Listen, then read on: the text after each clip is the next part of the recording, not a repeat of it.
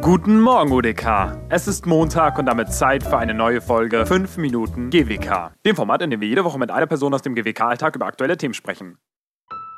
Heute mit Isil Egrikavuk, die im Media Department Kunst und Kommunikation zusammenbringt. Viel Spaß! I'm an artist and also an academic. And here I am teaching a class called Artistic Research. Since we are at GWK, maybe it's good to talk about this class a little bit because mm-hmm. it's, uh, it's a new thing for GWK as well. So I offered to teach this class, and it's a way to teach people here in the communication department how to think outside of the box, how to think creatively, and how to use or develop their own methods to think creatively. Last week I was invited to a community dinner. It's called Rakı Princip. I don't know if you heard about it, but it's a really nice uh, dinner format to bring artists and non-artists together around a rakı table. Rakı is a Turkish drink, a Turkish alcoholic drink, and a rakı table is a special because you eat very small different plates and throughout like three hours, four hour dinner. So they took this format and applied it into a performative way and I was invited to be a speaker there to, to also show my works and talk about it. And I met so many people. So I'm really interested in these kind of performative models to bring community and artists and people together, maybe around the dinner table. And then you can eat and enjoy the same thing together, but also it could be a way of exchanging information, exchanging art and dialogue so these community practices really excite me. Every month they are organizing this dinner, and every time it's a different topic.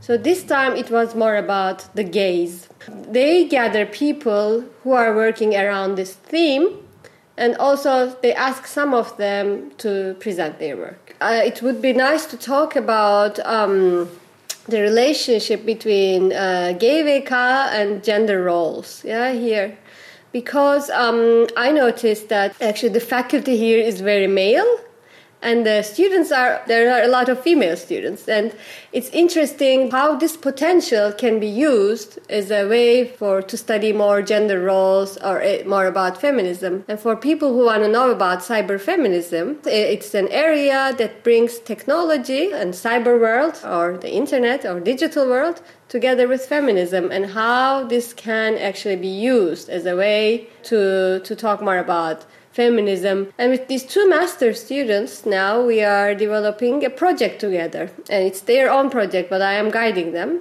Which is interesting because I feel also there's an interest, especially here, uh, from f- female students on this topic. So maybe a book or an exhibition. What we, uh, what what I can say is yes to check out, especially people who are interested in these topics that I mentioned: gender roles, feminism, cyber feminism. Is to look at Sara Ahmed. She's a scholar from Britain and she's really interesting because she was working at a big, big university called Goldsmiths and uh, she willingly quit her job, say, uh, saying that there's not enough diversity in this university. And she's really someone who tries to bring more diversity into these systems.